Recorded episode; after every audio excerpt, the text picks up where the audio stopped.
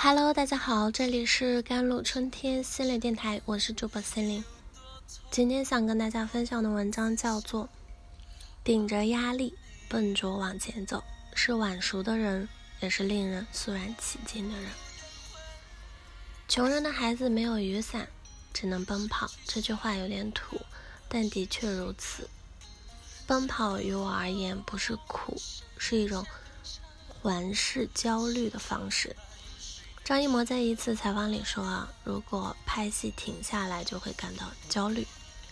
底层的人得到的资源和机会多么来之不易，你要持续的奔跑动起来，才能保持平衡，减少被随时失去的恐惧震慑。压力大的时候，就去做有建设性的事。当你开始解决时，压力便开始变少。”当你不知道自己该做什么，做就是了。在实践、跌倒、爬起，在修正的过程中，成熟和智慧会慢慢一点点积累。你不是名校毕业，没有学霸光环，输在起跑线上，在教育上也是晚熟的人。但是如果将学习这件事放长线来看，对手其实很少的。我一直认为学习是一道窄门，那终身学习的人不多的。当你持续在阅读，保持终身学习的习惯，你的文化水准、眼光、视野会超越当初当初的自己很多很多。看到一个女生从服务员到博士生的故事，真的好励志啊！一个叫小小的姑娘，来自单亲家庭，母亲早逝。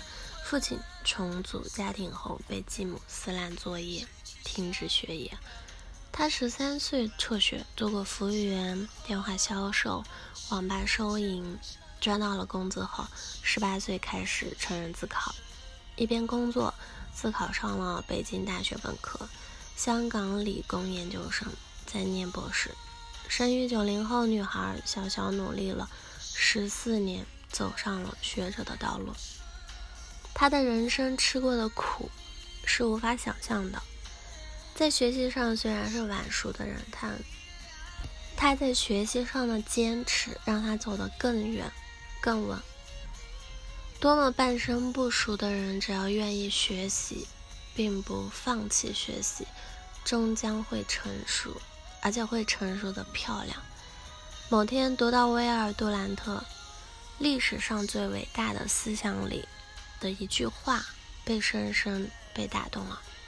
当生活变得苦涩，友谊从身边溜走，孩童也不再相伴我们左右，我们还可以与莎士比亚和歌德一起坐在桌边，和拉伯雷一起嘲笑世界，和叶芝一起欣赏秋日的美丽。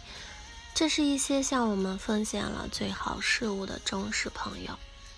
他们从不要求回报，却永远等待我们的召唤。历史上最伟大的思想都存在于书本里，现实生活里没有人给你指引，为何不寻找书籍里的智慧朋友呢？智者在等待你的召回，只要愿意打开，便有源源不断助你成熟的智慧。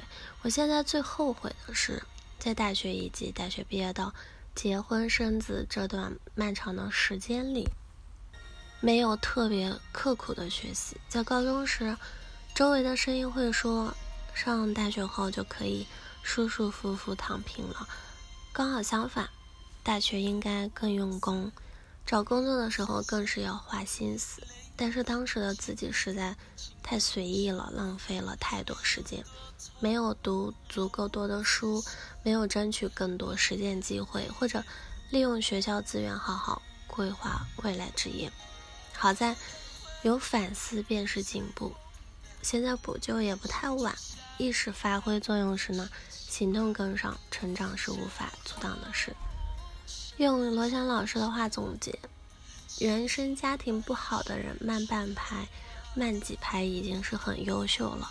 别责怪自己，因为别人在成长的时候，你还陷在原生家庭的内耗里；别人在搞事业的时候，你还在搞自己。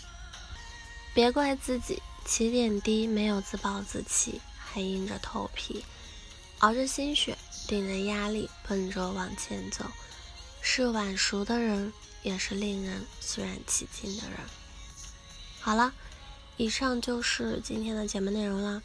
咨询请加我的手机微信号：幺三八二二七幺八九九五，我是司令，我们下期节目再见。